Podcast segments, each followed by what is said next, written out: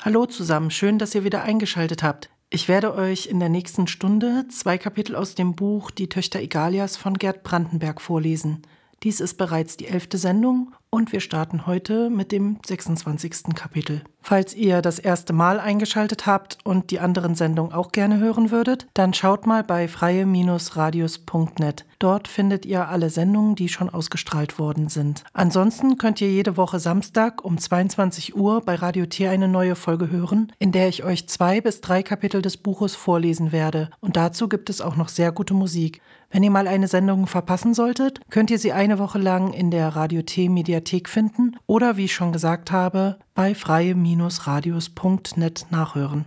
Noch bevor es losgeht, eine Triggerwarnung. In einigen Kapiteln wird sexuelle Gewalt beschrieben. Ich werde diese Warnung vor jeder Sendung ansprechen, weil es immer mal wieder im Buch solche Stellen gibt. Jetzt kommt erstmal noch Musik und dann geht es los mit dem 26. Kapitel der Töchter Egalias. Volksabstimmung in Igalia und der freche Männerkuh. Das politische Leben in Igalia war in diesem Frühjahr besonders hektisch. Die Situation auf dem Arbeitsmarkt machte es erforderlich, dass die Chefdirektorin eine neue große Volksabstimmung ankündigte. Nicht weniger als acht Parteien waren diesmal auf der Liste und jede stand in heftiger Opposition zu den restlichen sieben. Von den alten Parteien kandidierten die demokratischen Egalisten, die Völkische Gleichheitspartei, die Egalitäre Volkspartei, die Egalitär-Demokratische Vereinigung und die Egalistischen Demokraten. Hier stritten besonders die egalitanischen Demokraten und die demokratischen Egalisten miteinander. Sie repräsentierten den linken bzw. rechten Flügel der alten Parteien. Außerdem hatte sich noch eine neue Partei konstituiert, die matraxisch orientierte und rabiate Aktionspartei Kurzer Prozess, die nach Meinung ihrer politischen Gegner dafür eintrat, alle Gebäude der Zentralverwaltung in die Luft zu sprengen, da von dem, was dort geschah, angeblich nichts zum Wohle des Volkes geschah.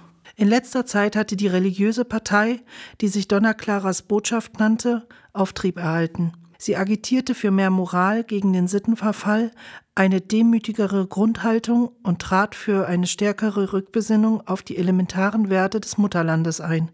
Diese Partei konnte durchaus zum Zünglein an der Waage werden. Kurz vor der Volksabstimmung tauchte noch eine achte Partei auf, die sich als Telefonpartei bezeichnete und sich für den zügigen Ausbau des Telefonnetzes einsetzte, damit alle politischen Entscheidungen per Telefon getroffen werden könnten. Es war nicht ganz klar, an welcher Stelle im politischen Spektrum die Telefonpartei einzuordnen war und welchen Anklang ihr Programm bei der Bevölkerung finden würde.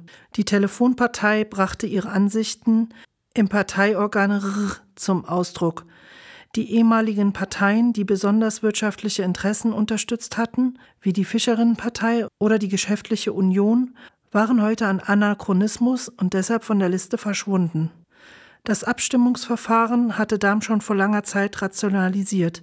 Es lief in der Weise ab, dass eine der staatlichen Direktorinnenkooperative unterstellte Expertinnengruppe ein Verzeichnis von rund 1000 egalitanischen Bürgern erarbeitete, und zwar nach einem System, das einen repräsentativen Querschnitt durch die Gesamtbevölkerung garantierte. Die Wissenschaftlerinnen hatten hundertprozentig sichere Methoden entwickelt, die eine solche repräsentative Auswahl ermöglichten. Die Durchschnittsegalitaner waren im Großen und Ganzen zufrieden damit, dass ihre Meinung auf diese Weise in der Volksburg vertreten war. Jedenfalls empfanden die meisten es als eine Verbesserung gegenüber früheren Zeiten. Die ganz Alten erinnerten sich noch, wie damals die Parteileute von Haushalt zu Haushalt getrabt waren und jede einzelne Familienmutter gefragt hatten, ob sie nicht eine Partei auf der Liste ankreuzen wolle. Damals hatte die Abstimmung noch mehrere Tage gedauert. Die alten Männerrechtler im egalistischen Männerbund hatten gegen diese Methode protestiert. Es seien ja nur die Familienoberhäupter befragt worden, sagten sie, und das sei ungerecht. Die Männer müssten ebenfalls berechtigt sein, eine Antwort abzugeben, meinten sie.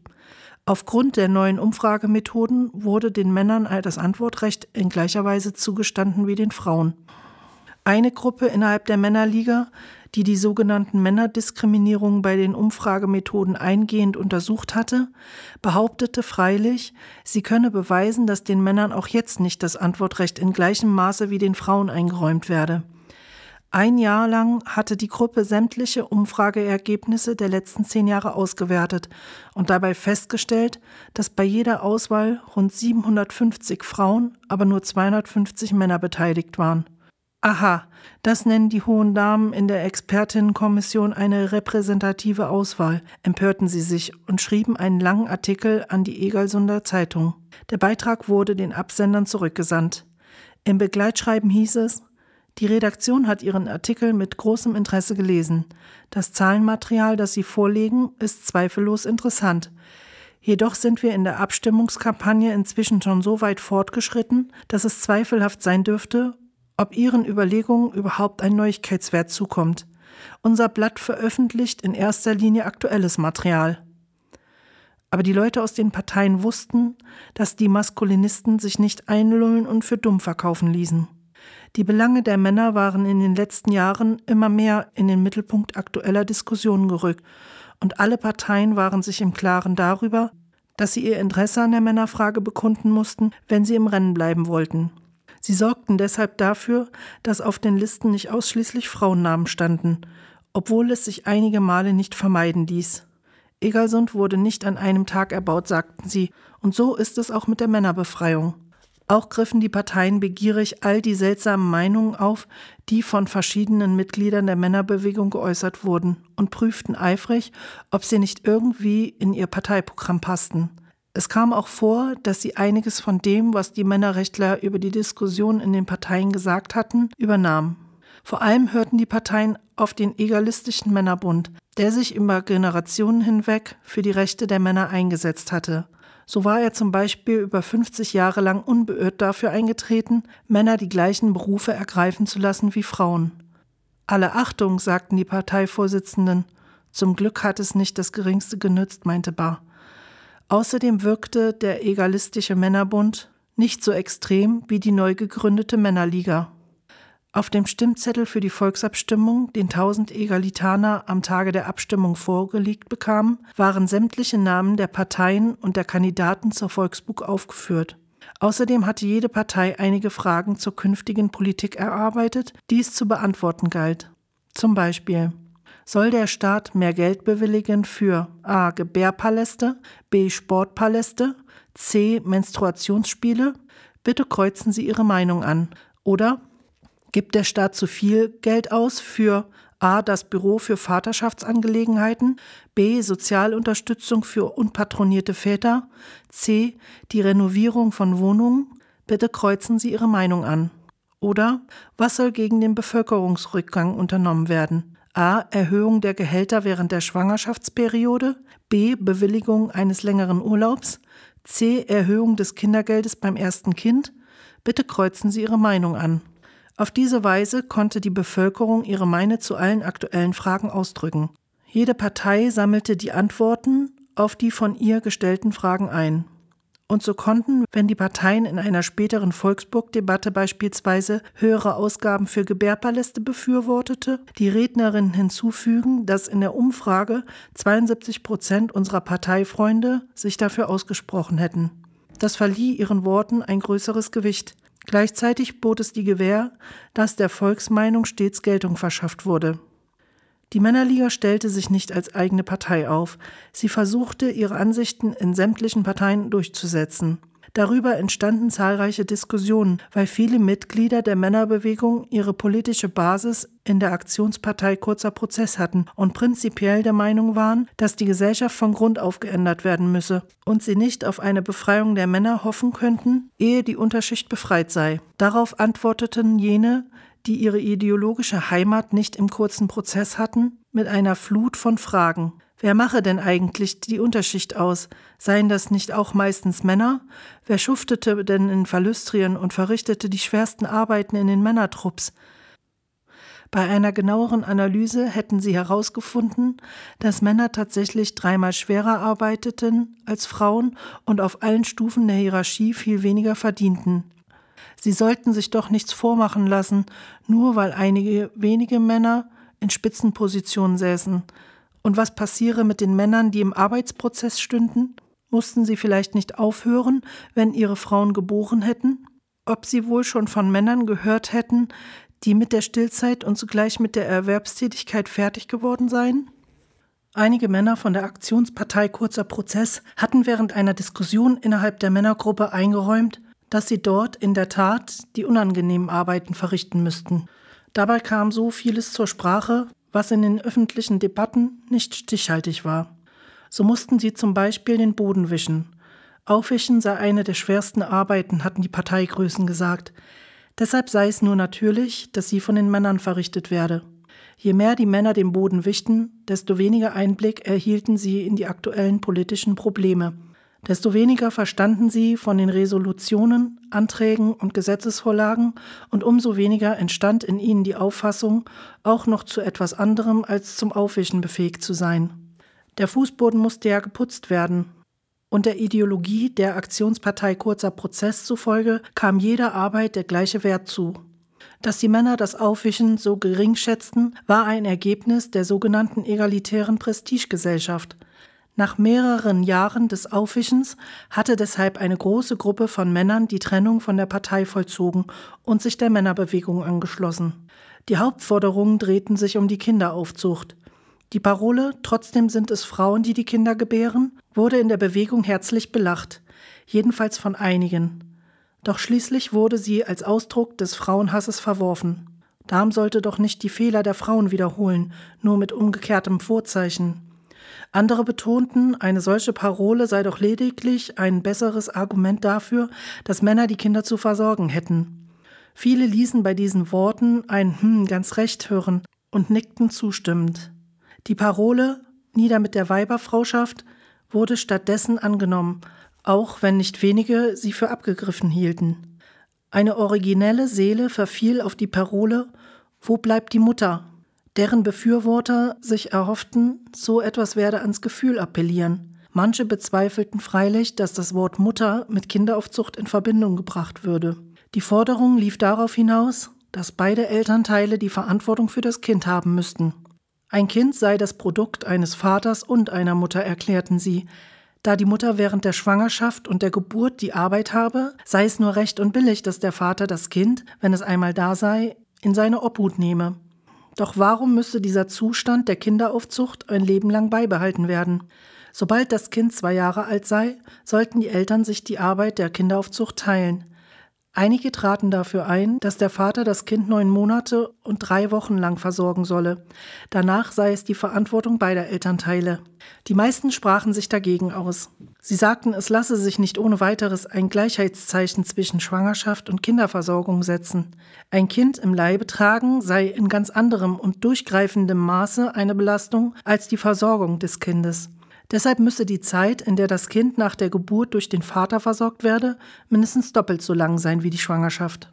Darüber wurde in der Männerliga heftig diskutiert.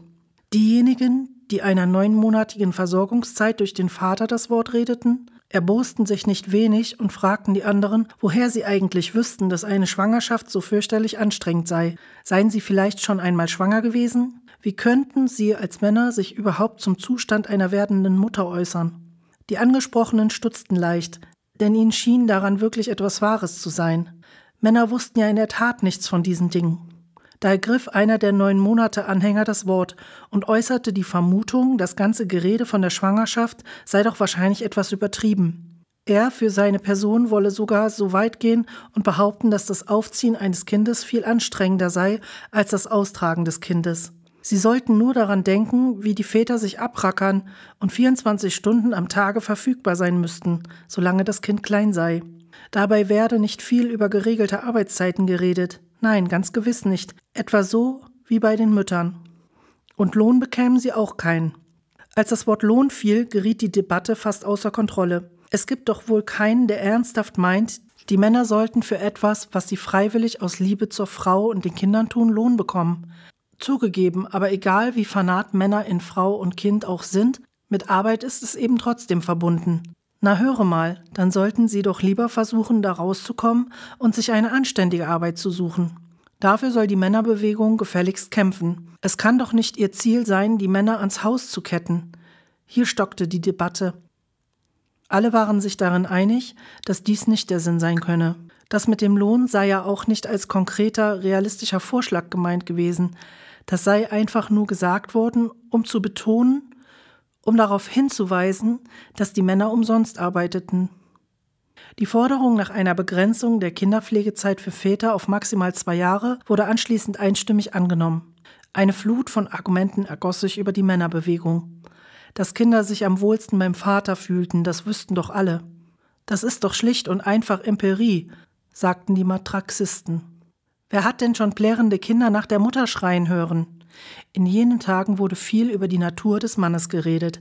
Weniger diffus waren gewisse Untersuchungen, die von Psychologinnen vorgenommen worden waren und die nachwiesen, dass das Kind aggressiv wurde und später unter Anpassungsschwierigkeiten litt, wenn es in den ersten fünf Lebensjahren nicht beim Vater war. Soziologische Erhebungen hatten zu den gleichen Resultaten geführt. Zoologische Untersuchungen bei den Goromiden, einer Affenart, die in den inneren Landstrichen jenseits der verlüstrischen Hochgebirge lebte, hatten gezeigt, dass die Jungen starben, wenn der Vater verschwand. Die Illustrierten, die sich sonst unpolitisch gaben und sich an der Volksabstimmungsdebatte nicht beteiligten, unterstützten diese Meinung nach Kräften, indem sie ergreifende Bilder von Kleinkindern abdruckten, die sich in des Vaters Bart kuschelten und behütet in der Armbeuge des Vaters schlummerten. Das Bild vom molligen, samthäutigen Baby, das sich friedlich schlummernd an den Vater schmiegte, war stets dazu geeignet, ein Gefühl von Wärme und Geborgenheit hervorzurufen. Die Männerbewegung ließ sich in diesem Punkt nicht beirren und lehnte alle Diskussionen über die Natur des Mannes rundweg ab. Derartige Untersuchungen seien doch nur eine Folge davon, dass sie in einer Frauengesellschaft lebten. Als ob Frauen, auch wenn sie Forscherinnen waren, etwas über Vatergefühle aussagen konnten. Wie können die Maskulinisten, die verlüstrig sind, etwas über Vatergefühle aussagen, meinte Barr. Die Männer behaupteten, solange sie in einer Gesellschaft lebten, die von nur einem Geschlecht befrauscht werde, sei es geradezu absurd, mit Begriffen wie Natur des Mannes und Natur der Frau zu operieren. Solange das eine Geschlecht über das andere frauschte, könnten sie nie den eigentlichen psychischen Unterschied zwischen den Geschlechtern herausfinden falls es überhaupt einen gäbe. Eine weitere Forderung bestand darin, die Trennung zwischen den Arbeitstrupps und sonstigen gesellschaftlichen Tätigkeiten aufzuheben, um so das Prinzip der Chancengleichheit für beide Geschlechter durchsetzen zu können. Frauen durften an höher bezahlten Stellungen keinen größeren Anteil haben als Männer. Die Männerbewegung war sich im Klaren darüber, dass sie bei der Verwirklichung dieser Forderung auf unüberwindliche Schwierigkeiten stoßen würde. Da die meisten Männer Väter waren, patroniert oder unpatroniert, hinderte sie dieser Umstand zumeist daran, eine umfassendere Ausbildung zu absolvieren, die ihnen den Aufstieg in höher dotierte Positionen geebnet hätte. Außerdem gab es in der Männerbewegung nicht wenige, die meinten, die Frauen seien trotz allem besser ausgerüstet.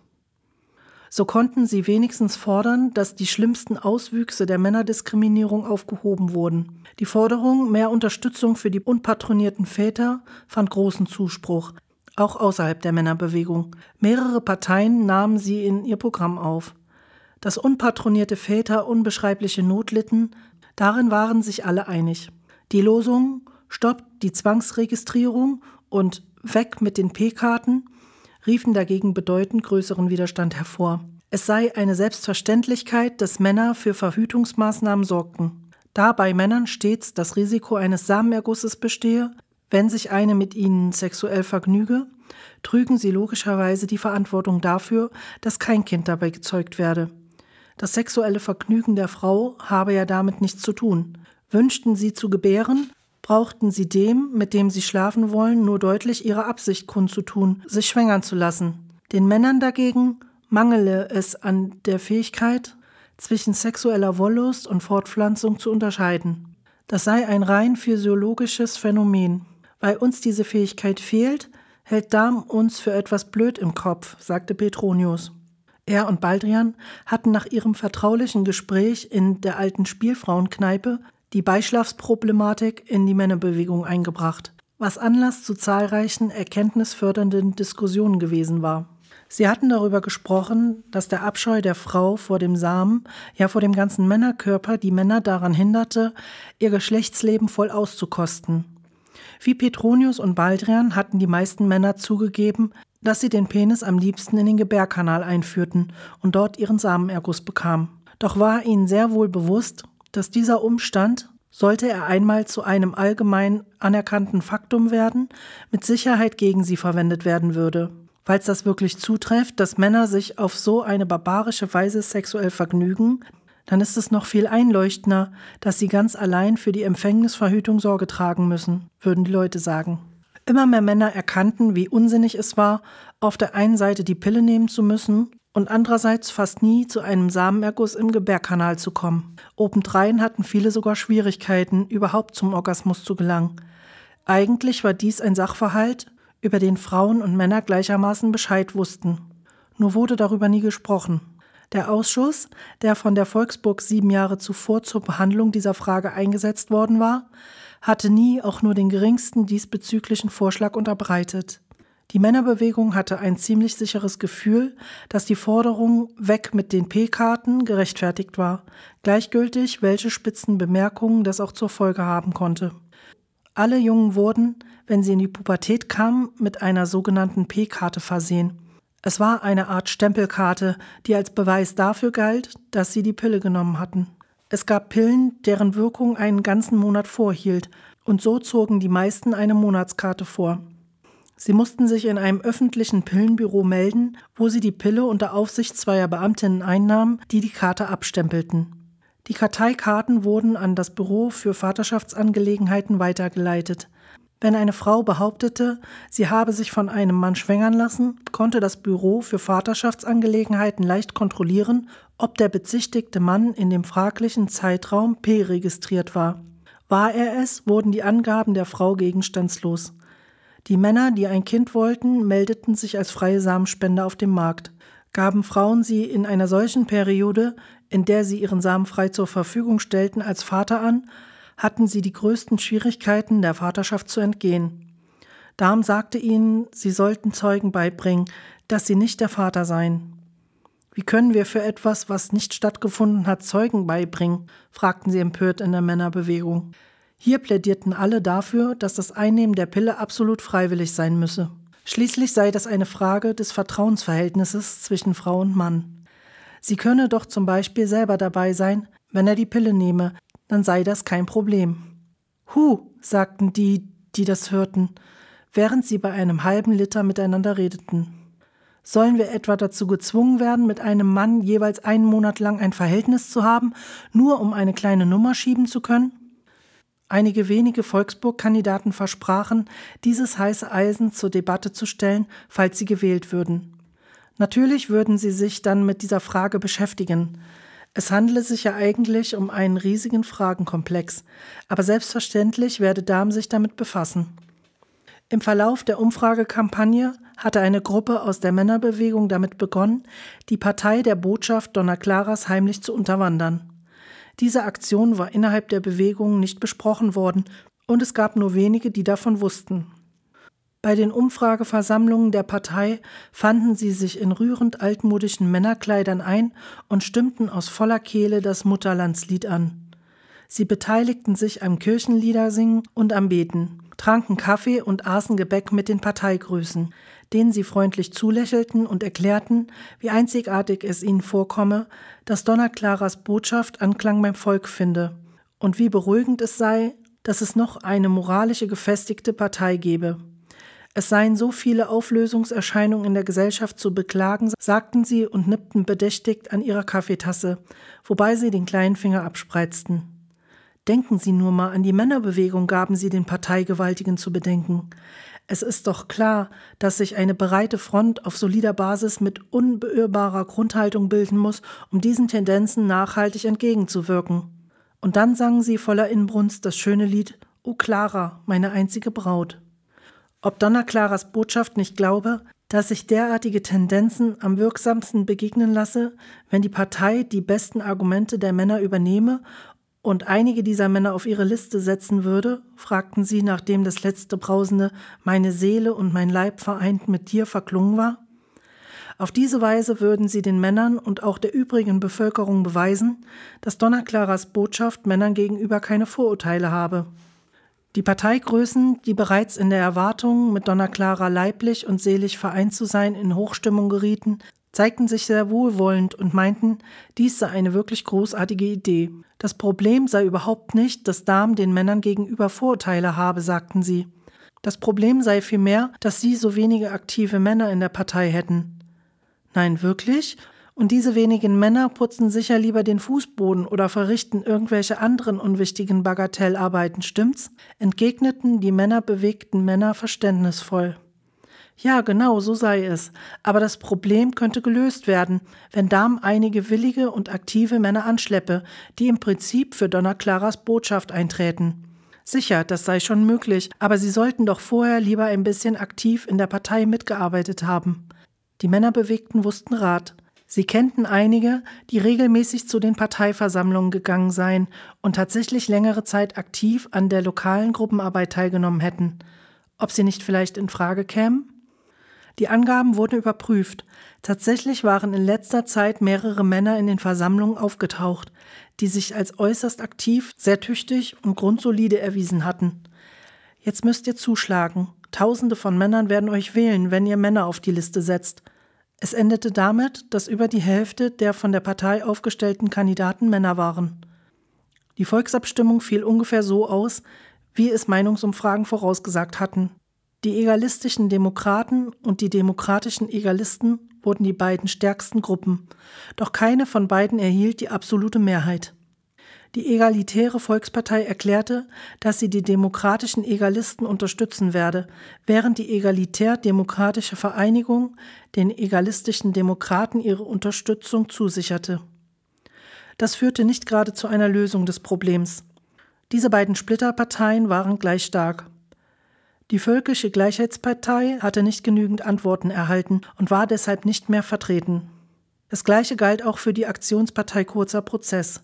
Dagegen bekam Donna Claras Botschaft sechs Kandidaten, davon drei männliche Repräsentanten. Erst jetzt bemerkten die Leute, dass Donna Claras Botschaft eine männerbewusste Nominierungspolitik betrieben hatte. Die egalistischen Demokraten von der Egalitär-Demokratischen Vereinigung, mit einigen Vorbehalten unterstützt, stürzten sich förmlich in Verhandlungen mit Donna Claras Botschaft. Um die Mehrheit zu haben, fehlten ihnen lediglich fünf Repräsentanten. Auch war es zum Wohle des Volkes, dass die Direktorenfrage schnell geklärt wurde. Da Donners Claras Botschaft deutlich nach rechts zendierte, gingen die Verhandlungen reibungslos vonstatten. Die drei männlichen Volksfrauen verhielten sich am Verhandlungstisch auffallend still. Dem hatte Darm keine besondere Beachtung geschenkt. Es war ja wohl nicht so einfach, ohne Vorbereitung das Wort zu ergreifen. Dafür lächelten sie charmant und schenkten Kaffee ein. Bis zur ersten Volksburg-Sitzung verhielten sie sich still. Dort erst trug sich einer der Repräsentanten für Donna Claras Botschaft in die Rednerliste ein, Cyprian Barmeruth. Allgemein war Cyprian Barmeruth als Sohn der Rektorin Barmeruth bekannt. Aber nur wenige wussten, dass er aktiv in der Männerbewegung tätig war. Die Volksfrauen folgten ihm gespannt, als er zum Rednerpult ging. Doch kaum hatte er mit seinen Ausführungen begonnen, da tuschelten sie mit ihren Nachbarinnen oder raschelten in ihren Papieren. Das Geflüstere und Geraschel hörte jedoch bald auf. Irgendeine im Saal rief Abgekartete Sache, und alle spitzten plötzlich die Ohren. Und haben uns deshalb in den Verhandlungen zwischen den egalistischen Demokraten, der egalitär-demokratischen Vereinigung und Donna Claras Botschaft zurückgehalten. Wir drei männlichen Repräsentanten für die DKB befinden uns in der Situation, das Zünglein an der Waage zu sein – wir erklären hiermit, dass wir in der kommenden Legislaturperiode von der liberalen Repräsentationstheorie Gebrauch machen werden, einer Theorie, die in Egalia noch Gültigkeit besitzt. Wir sind als Vertrauensmänner des Volkes in die Volksburg eingezogen. Vertrauensmänner wurde geflüstert, können die nicht einmal richtig egalitarisch reden? Und haben ein Recht darauf, zu denken und zu sagen, was wir wollen, und zwar unabhängig davon, über welche Parteiliste wir in die Volksburg hineingefragt wurden. Und auch unabhängig von dem Programm der Partei. Mit anderen Worten, wir haben unser eigenes Programm, ein Programm, das die Befreiung der Männer in Egalia fordert. Das Programm kann übrigens eine jede lesen, denn es wurden während der Umfragekampagne in der Stadt Flugblätter mit dem genauen Wortlaut verteilt. Das darf aber nicht dahingehend verstanden werden, dass die Männerbewegung jetzt den Status einer Partei hat. Die Männer in Donna Claras Botschaft sind als freie Repräsentanten zu betrachten, so wie die Gründermütter es auf dem Demokraberg einst vorgeschrieben haben. Wir erklären hiermit ausdrücklich, dass wir uns auf unser Recht der freien Meinungsäußerung und unserer Gewissen berufen werden, um jene Richtungen zu unterstützen, die Männerpolitik machen, jene Richtungen, die effektiv dafür arbeiten, die Geschlechtsdiskriminierung am Arbeitsplatz und zu Hause abzuschaffen. Dies ist unser unverrückbarer Standpunkt. Cyprian Barmeruts Erklärung löste große Unruhe und Verwirrung aus. In den folgenden Tagen liefen fieberhafte Untersuchungen an, um herauszufinden, ob der Coup nicht gegen das Grundgesetz verstieße oder zumindest gesetzwidrig war. Dahm überprüfte auch, ob nicht bei der Anzahl der Frauen gepfuscht worden war.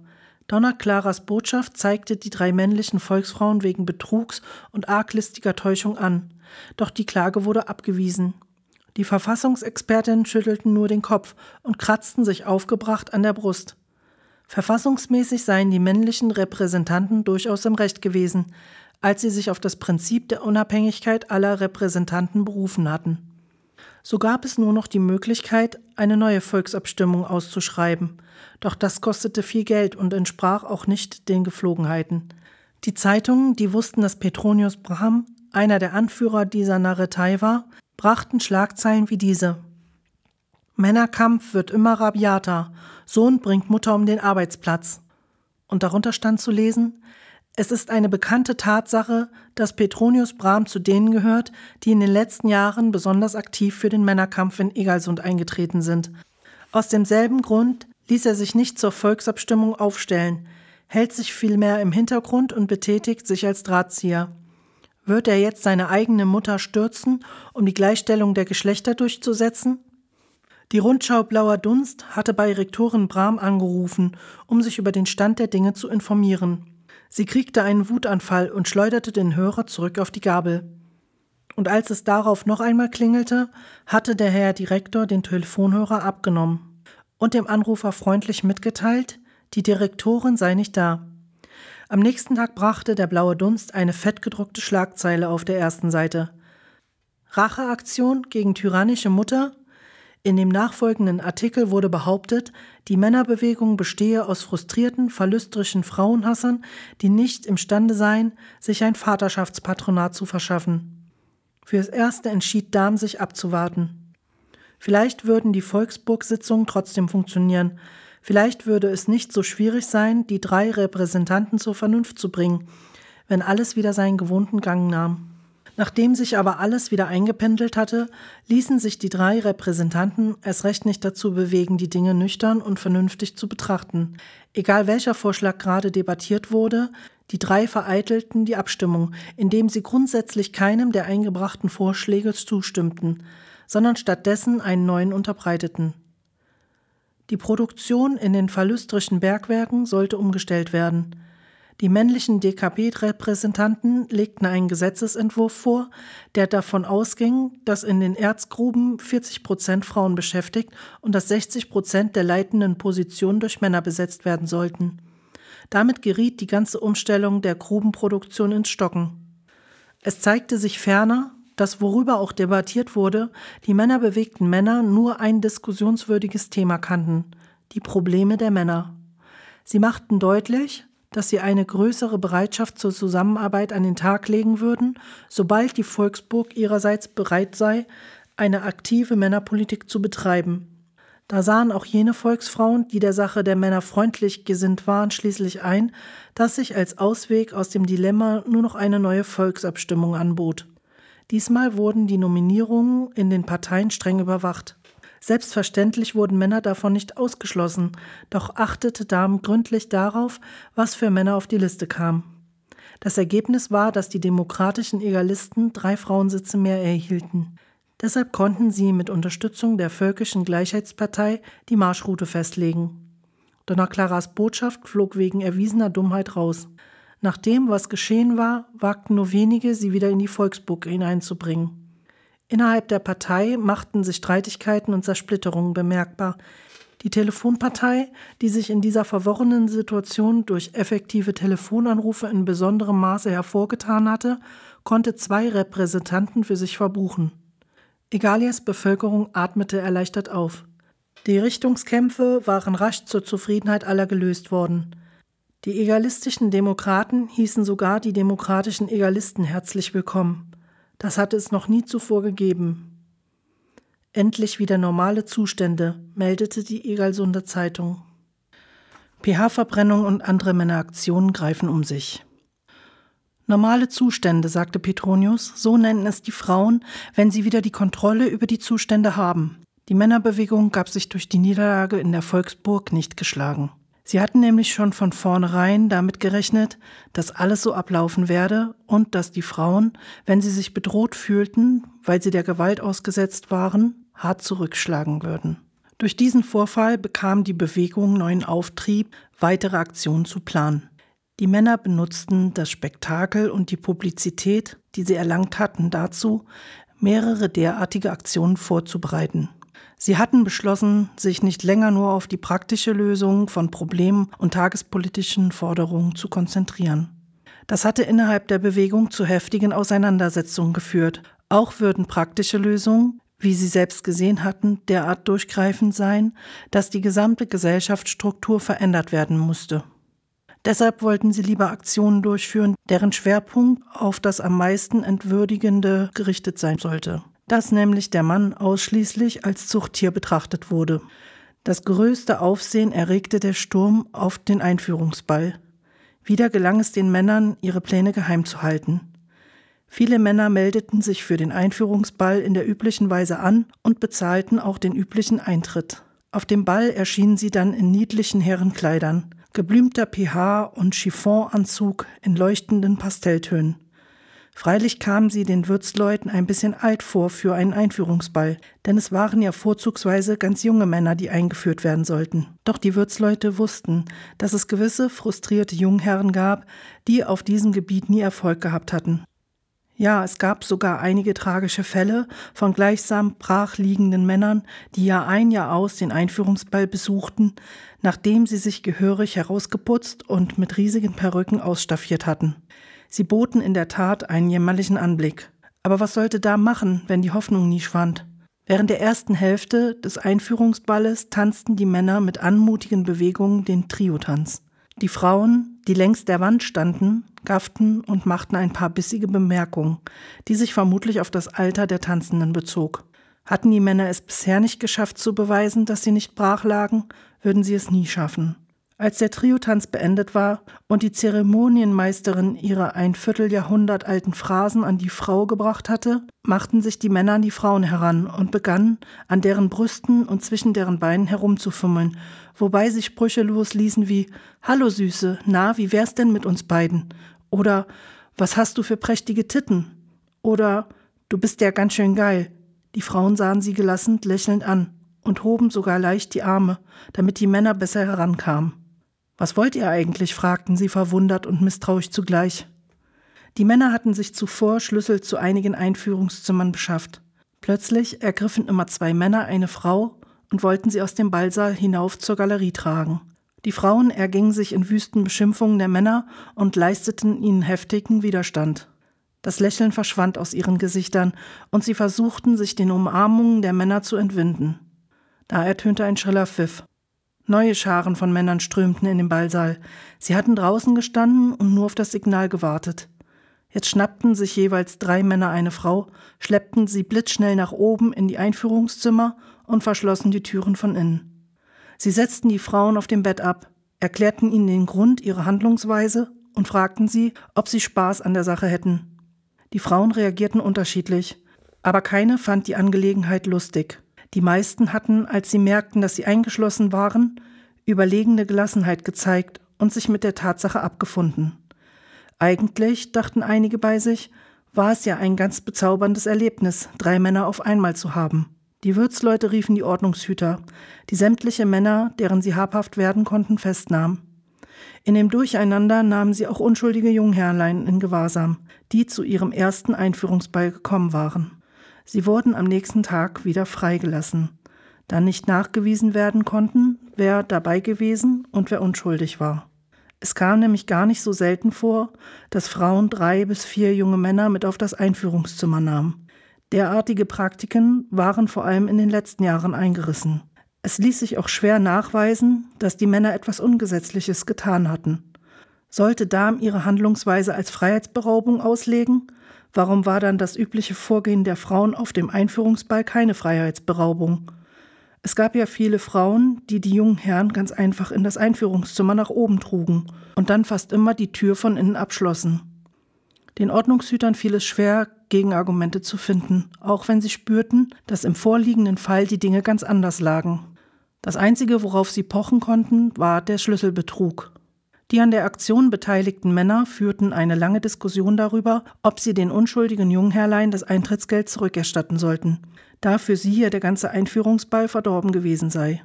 Einige meinten, das sei ziemlich inkonsequent, denn die Männerbewegung wolle doch gerade erreichen, dass dieser blödsinnige Einführungsball aufhöre. Andererseits konnten sie nicht so ohne weiteres den jungen Männern den Boden unter den Füßen wegreißen. Darüber waren sich schließlich alle einig und sammelten Geld, das sie den unschuldig Betroffenen zukommen ließen. Ich begreife gar nicht, was ihr gegen den Einführungsball habt, sagte Ruth Bram zu ihrem Sohn, als sie von der Aktion hörte. In meiner Jugend war er das feierlichste Ereignis des Jahres. Es ist, weiß Gott, nicht besonders feierlich, dort herumzusitzen und zu warten, bis Darm aufgefordert wird. Wir sind ja völlig passiv dabei. Das Einzige, was dabei für uns herauskommt, wir bleiben entweder Mauerblümchen oder werden umgelegt, sagte Petronius böse.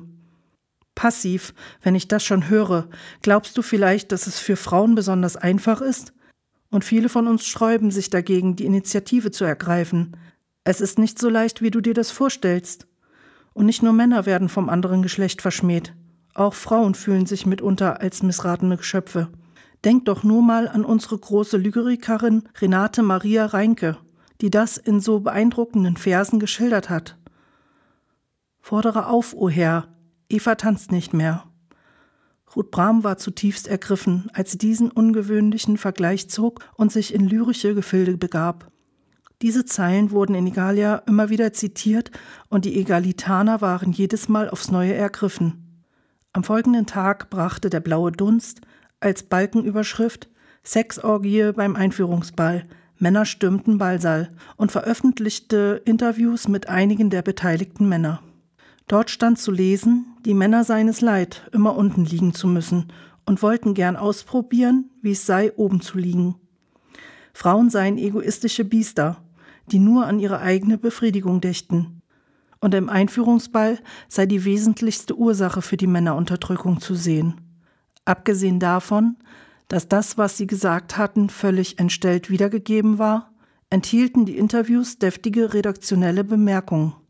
Nächstens werden die ganz Rabiaten unter den Männerbewegten wohl noch den Penis abschaffen. Vulgäre Methoden werden bei der breiten Masse nicht auf Sympathie stoßen. Perverser Frauenhass lag im System und ähnliches mehr. Die Botschaft, das Zentralorgan von Donna Claras Botschaft, sympathisierte mit der Aktion. Lange Zeit hatte das Blatt einen verbissenen Kampf gegen die freieren sexuellen Umgangsformen geführt, die seit einigen Jahren im Schwange waren. Die Einführungsbälle sollten mit Rücksicht auf die natürliche Schamhaftigkeit beider Geschlechter schicklichere Formen annehmen, stand im Leitartikel zu lesen. Nachdem sie vom blauen Dunst so behandelt worden waren, meinten viele Männer, sie sollten mit der Presse nichts mehr im Sinn haben und erkannten, wie einfältig sie doch gewesen seien, sich gutgläubig interviewen zu lassen.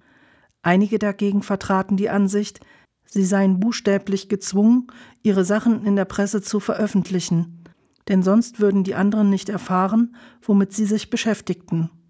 Das war wichtig für die Durchführung der nächsten großen Aktion, der großen pH-Verbrennung auf der Volksburg. Sie einigten sich darauf, paarweise zu den größten Zeitungen zu gehen und von der geplanten Aktion zu erzählen.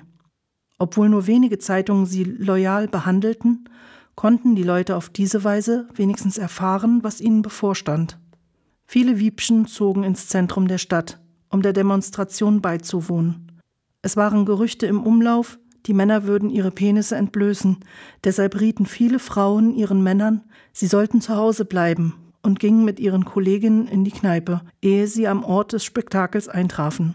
Die pH-Verbrennung erregte mehr Aufsehen als die Forderungen nach Kinderversorgung und Arbeitsmöglichkeiten. Eine Menge Leute blieben aus Abscheu und Verachtung zu Hause und erklärten, dass sie nie im Leben an solchen Unanständigkeiten öffentlich teilnehmen würden. Eine Volksfrau prüfte in der staatlichen Direktorenkooperative sogar nach, ob es nicht Vorschriften gegen derartige Obszönitäten gebe. Leider habe Dahm nie an die Möglichkeit solcher Aktionen gedacht, räumte sie ein, so dass Dahm da nichts unternehmen könne. Mehrere hundert Zuschauer versammelten sich vor der Volksburg um sich die pH-Verbrennung anzusehen. Etwa 200 Maskulinisten waren anwesend. 50 von ihnen hatten sich bereits erklärt, ihren pH in aller Öffentlichkeit auf den Scheiterhaufen zu werfen. Die Demonstration verlief nicht gerade so, wie es die Frauen erwartet hatten. Die Männer zogen nämlich den pH nicht aus und entblößten sich auch nicht bei vollem Tageslicht. Sie waren ganz einfach ohne pH gekommen und verbargen ihr Prachtstück unter dem Hemd. Außerdem mussten die Leute stehen und sich eine lange Rede anhören, die der Sohn von Direktorin Brahm hielt und in der er erklärte, warum die Männer die Protestaktion durchgeführt hatten. Das waren die Kapitel 26 und 27 der Töchter Egalias von Gerd Brandenberg. Gelesen hat für euch Sarah. Nächste Woche Samstag wieder um 22 Uhr bei Radio T gibt es die nächsten zwei Kapitel. Es ist aber auch möglich, in der Mediathek von Radio T die Sendung nachzuhören. Alle bereits gesendeten Folgen findet ihr auch bei freie-radios.net. Nur noch ein paar Worte zur Musik. Als ersten Titel konntet ihr She Makes President von Sophie Hunger hören. Sophie Unger ist eine Schweizer Sängerin, Musikerin, Songwriterin und Filmkomponistin. Sie spielt Gitarre, Blue Sharp und Klavier. Sie war vier Jahre Gastsängerin bei dem Projekt Superterz und außerdem Sängerin in der Indie-Rock-Band Fischer, die sich 2007 auflöste. 2006 veröffentlichte sie ihre erste CD Sketches on Sea im Eigenvertrieb. Der heutige Titel She Makes President findet sich auf ihrem sechsten Studioalbum Molecules wieder. Aus dem Jahr 2021 gibt es den Dokumentarfilm Sophie Hunger Jazz Open Stuttgart 2021. Der zweite Titel dieser Sendung war Alle Weiber Megan Stimmen von Isabel Frei. Isabel Frei kommt aus Wien und ist Musikwissenschaftlerin, Sängerin und politische Aktivistin. Sie setzt sich für soziale Gerechtigkeit ein und singt jüdische Revolutionslieder. 2020 kam ihr erstes Album Millennial Bondest heraus. Zusammen mit der Sängerin Esther Fratschko bildet sie das Duo Soveles, was kleine Eulen heißt. Sie singen a cappella jiddische Volkslieder und arrangieren sie mit dem Fokus auf Sozialkritik, Frauen- und Menschenrechte. Letztes Lied für heute ist La Massa, gesungen von Mercedes Sosa und Shakira.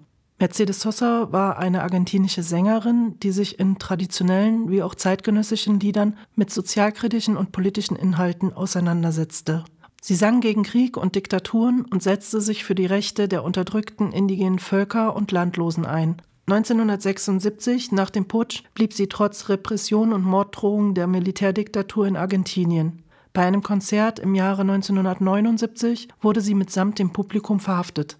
Ein Jahr später floh sie nach Madrid ins Exil und kehrte 1982 nach Argentinien zurück. Ihr letztes Album, Cantora Una, auf dem sie unter anderem auch gemeinsam mit Shakira singt, erschien 2009. Im September desselben Jahres starb Mercedes Sosa. Shakira ist eine kolumbianische Pop-Sängerin und Songwriterin. Ihr erstes Album Magia veröffentlichte sie mit 14 Jahren. Internationalen Durchbruch bekam sie mit dem englischsprachigen Album Laundry Service, das weltweit 13 Millionen Mal verkauft wurde. Um Kindern in Kolumbien zu helfen, gründete Shakira 1997 die Stiftung Fundación Pies Descalzos was übersetzt Stiftung Barfuß heißt, die ein Programm mit Bildungsmaßnahmen und Nahrungshilfen für obdachlose und hilfsbedürftige Kinder anbietet. Die Organisation engagiert sich auch auf Haiti und in Südafrika. 2003 wurde Shakira zur Botschafterin für das Kinderhilfswerk der Vereinten Nationen ernannt. Ich wünsche euch noch einen schönen Abend und vielleicht hören wir uns nächste Woche schon wieder.